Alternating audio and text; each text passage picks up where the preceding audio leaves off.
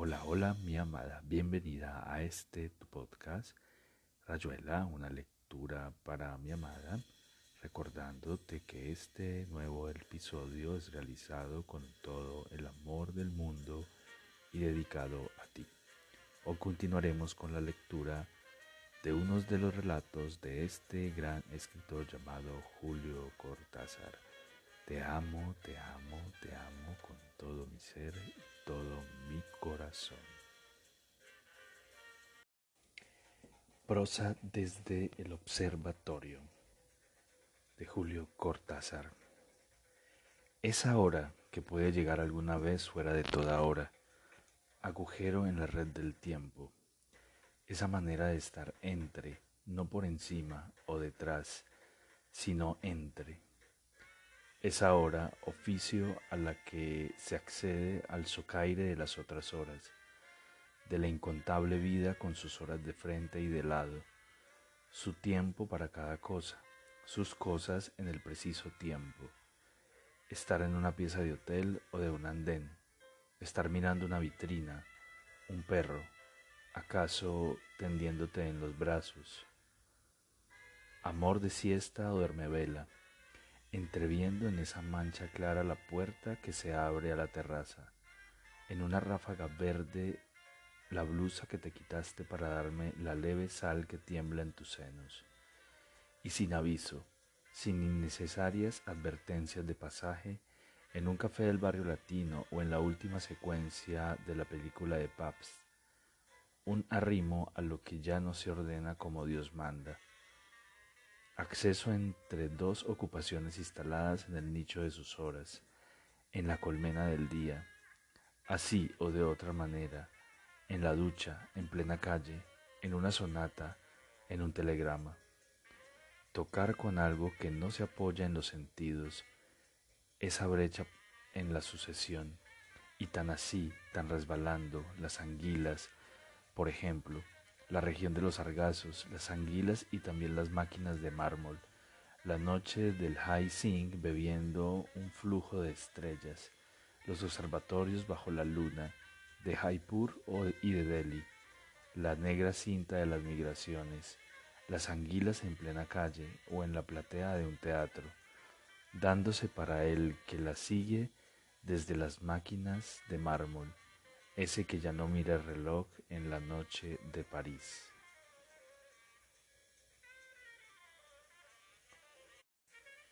Tan simplemente anillo de Moebius y de anguilas y de máquinas de mármol, esto que fluye ya en una palabra desatinada, desarrimada, que busca por sí misma, que también se pone en marcha desde sargazos de tiempo y semánticas aleatorias, la migración de un verbo, discurso, de curso, las anguilas atlánticas y las palabras anguilas, los relámpagos de mármol de las máquinas de Sing, el que mira los astros y las anguilas, el anillo de Moebius circulando en sí mismo, en el océano, en Jaipur, cumpliéndose otra vez sin otras veces, siendo como lo es el mármol, como lo es la anguila, comprenderás que nada de eso puede decirse desde aceras o sillas o tablados de la ciudad.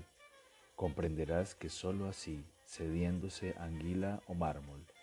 dejándose anillo, entonces ya no se está entre los sargazos. Hay de curso, eso pasa. Intentarlo como ellas en la noche atlántica, como el que busca las mensuras estelares, no para saber, no para nada, algo como un golpe de ala, un descorrerse, un quejido de amor y entonces ya, entonces tal vez, entonces por eso sí.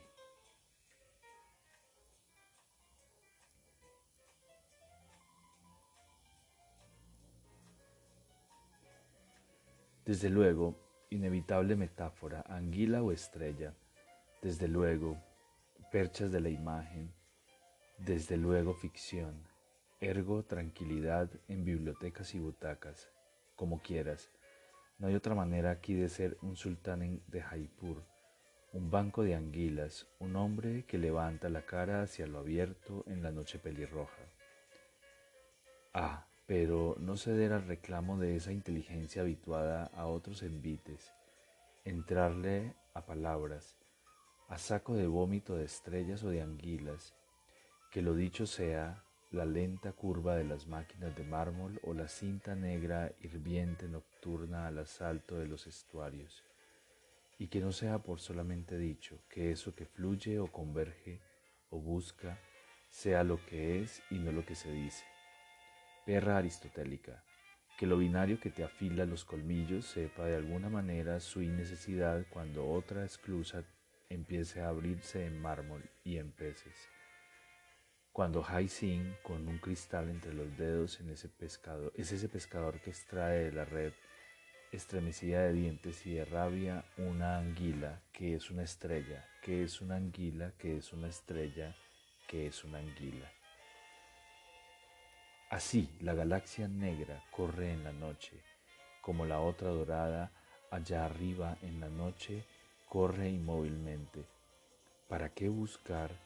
más nombres, más ciclos cuando hay estrellas? Hay anguilas que nacen en las profundidades atlánticas y empiezan, porque de alguna manera hay que empezar a seguirlas, a crecer, larvas traslúcidas flotando entre dos aguas anfiteatro y alino de medusas y plancton, bocas que resbalan en una succión interminable, los cuerpos ligados en la ya serpiente multiforme que alguna noche cuya hora nadie puede saber ascenderá Leviatán, surgirá Kraken inofensivo y pavoroso para iniciar la migración a ras de océano mientras la otra galaxia desnuda su bisutería para el marino de guardia que a través del gollete de una botella de ron o de cerveza entrevé su indiferente monotonía y maldice a cada trago un destino sin sigladuras, un salario de hambre, una mujer que estará haciendo el amor con algún otro en los puertos de la vida. Es así. Johannes Schmidt, danés, supo que en las terrazas de un Elsinor moviente entre 22 y los 30 grados de latitud norte y entre los 48 y los 65 de longitud oeste, el recurrente sucubo del mar de los sargazos era más que el fantasma de un rey envenenado, y que allí, inseminadas al término de un ciclo de lentas mutaciones, las anguilas que tantos años vivieron al borde de los filos del agua vuelven a sumergirse en la tiniebla de 400 metros de profundidad. Ocultas por medio kilómetro de lenta espesura silenciosa, ponen sus huevos y se disuelven en una muerte por millones de millones, moléculas de plancton que ya las primeras larvas sorben en la palpitación de la vida incorruptible. Nadie puede ver esa última danza de muerte y de renacimiento de la galaxia negra. Instrumentos guiados desde lejos habrán dado a Schmidt un acceso precario a esa matriz del océano, pero Pitón ya ha nacido, las larvas diminutas y aceitadas, anguilla, anguilla, perforan lentamente el muro verde de un calidoscopio gigantesco. Las combina entre cristales y medusas y bruscas sombras de escualos o cetáceos. Y también ellas entrarán en una lengua muerta, se llamarán lectocéfalos, ya es primavera en las espaldas del océano y la pulsión estacional ha despertado en lo más hondo el enderezarse de las miriadas microscópicas, su acceso hacia aguas más tibias y más azules, el arribo al fabuloso nivel donde la serpiente va a lanzarse hacia nosotros. Va a venir con billones de ojos, dientes, lomos, colas, bocas, inconcebible por demasiado, absurda por cómo, por por qué. Pobre Smith.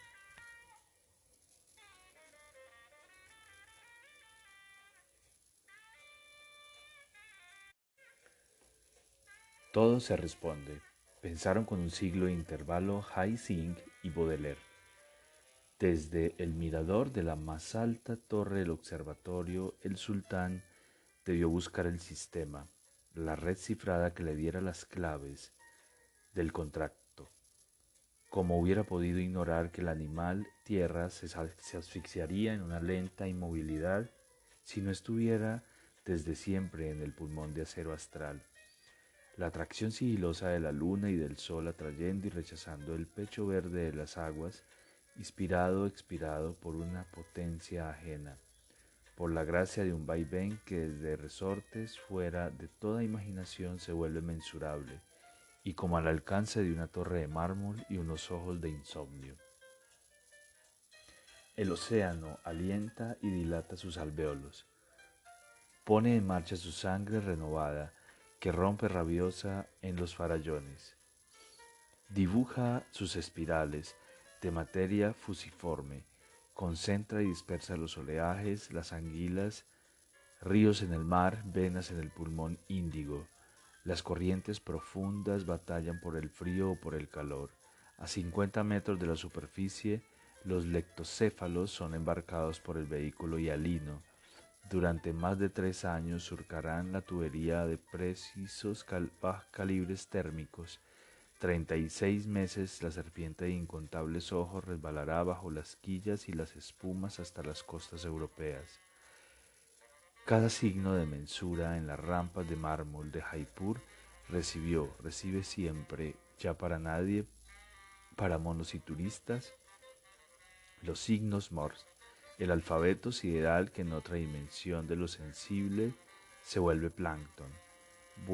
viento alisio, naufragio del petróleo californiano, californiano Norman, 8 de mayo de 1957,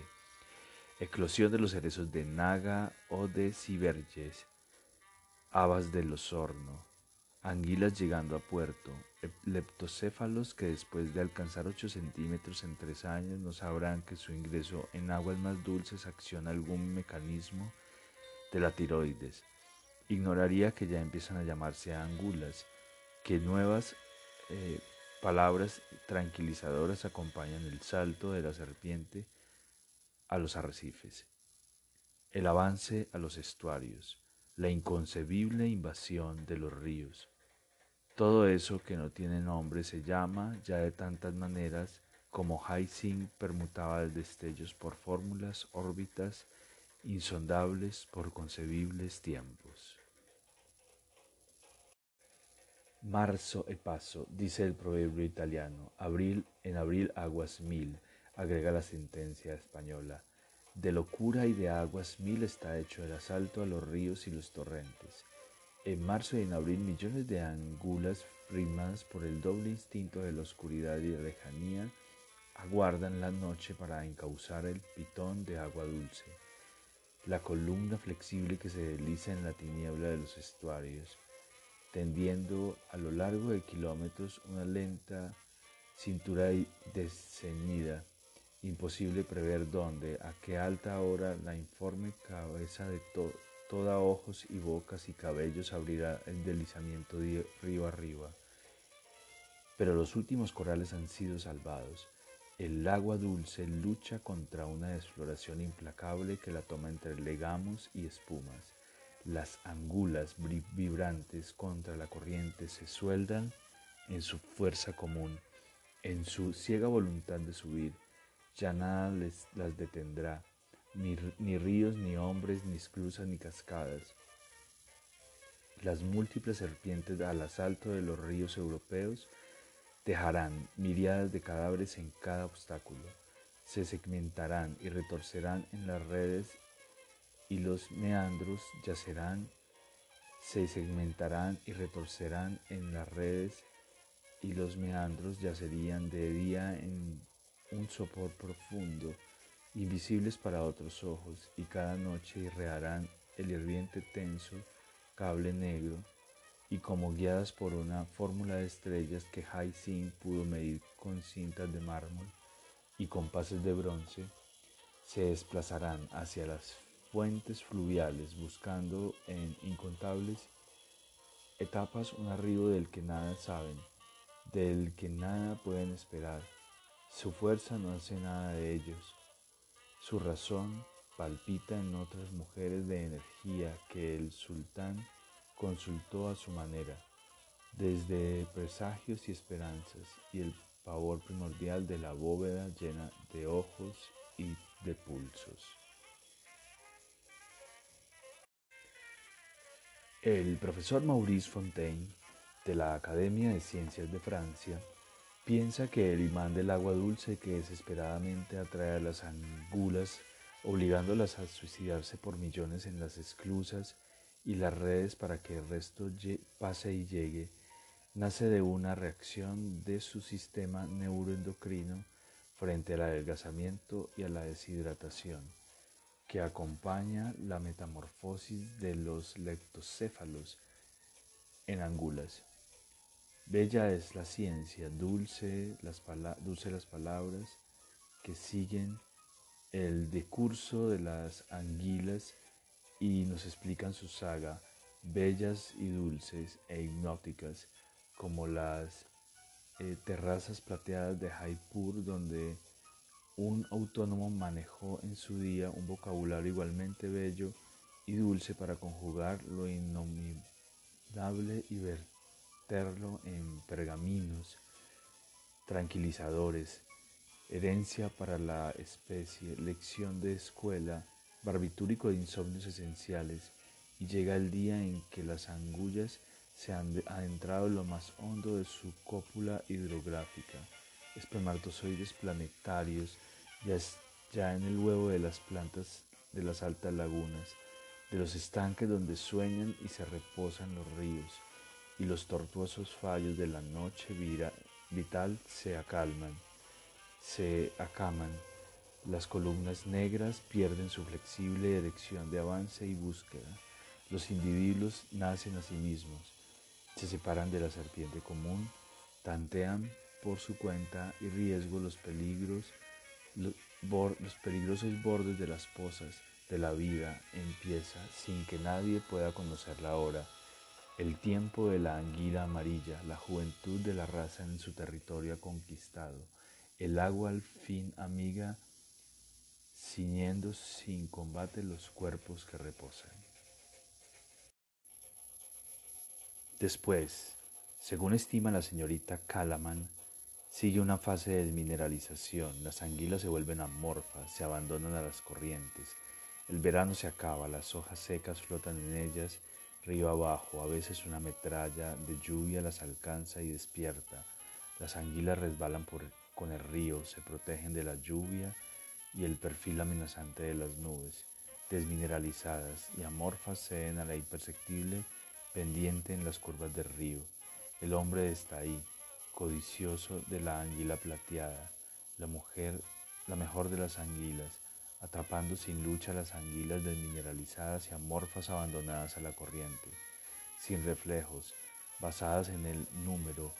en que nada importa si el pescador las atrapa y las devora innúmeras, pues muchas más pasarán lejos de redes y anzuelos y llegarán a las desembocaduras, despertarán a la sal, a los golpes de un oleaje que también golpea en una oscura memoria recurrente. Es el otoño, las pescas milagrosas, las cestas repletas de anguilas que tardan en morir porque sus estrechas branquias guardan una reserva de agua, de vida, y duran horas y horas, y se, retuercen en las cestas, todos los peces están muertos y, ella, y ellas siguen una salvaje batalla con la asfixia. Hay que despedazarlas, hundirlas en el aceite hirviendo, y las viejas en los puertos mueven la cabeza y las, y miran y rememoran una oscura sapiencia, los bestiarios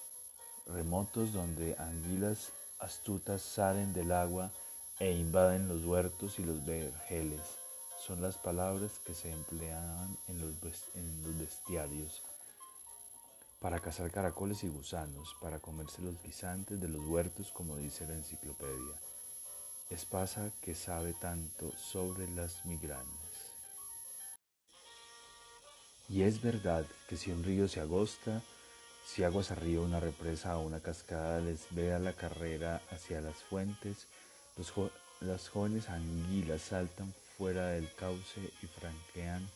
el obstáculo sin morir, resistiendo el ahogo,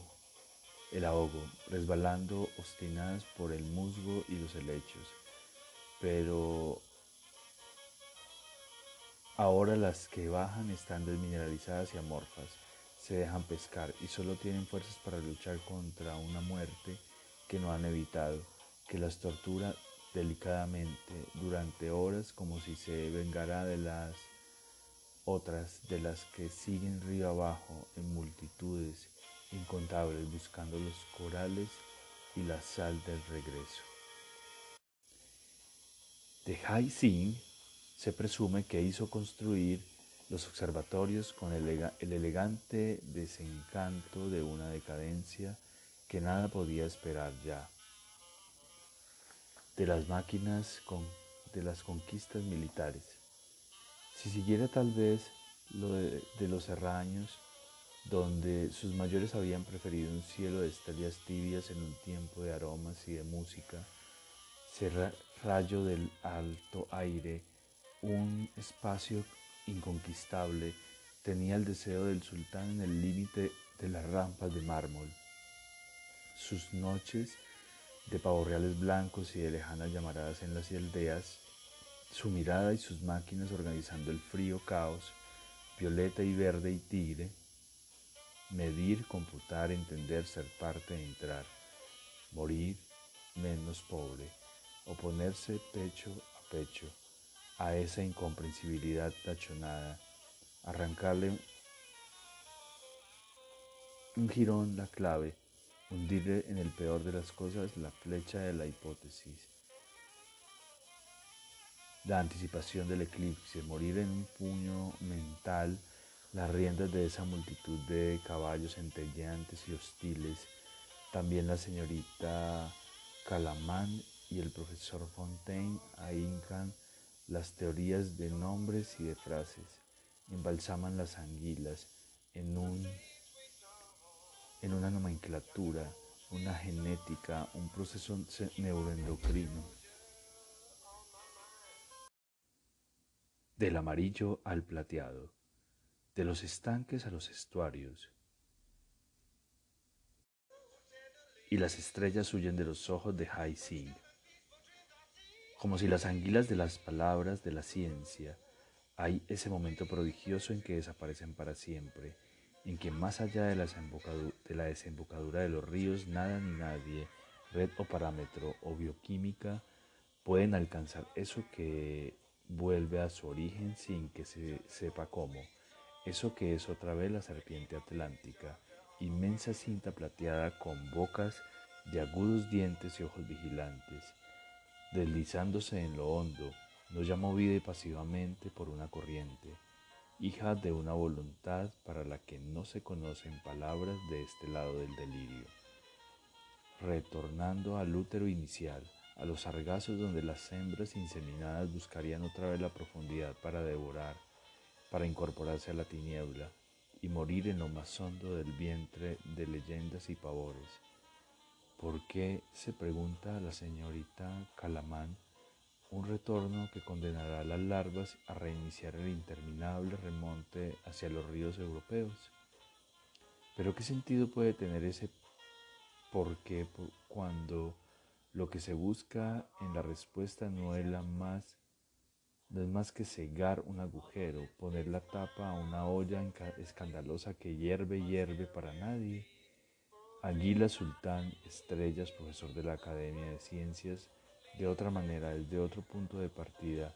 hacía otra cosa que emplumar y lanzar las flechas de la pregunta. Y aquí termina Rayuela, una lectura para mi amada. En el próximo episodio continuaremos con la lectura de este interesante relato. Te amo, te amo con todo mi ser y todo mi corazón. Te amo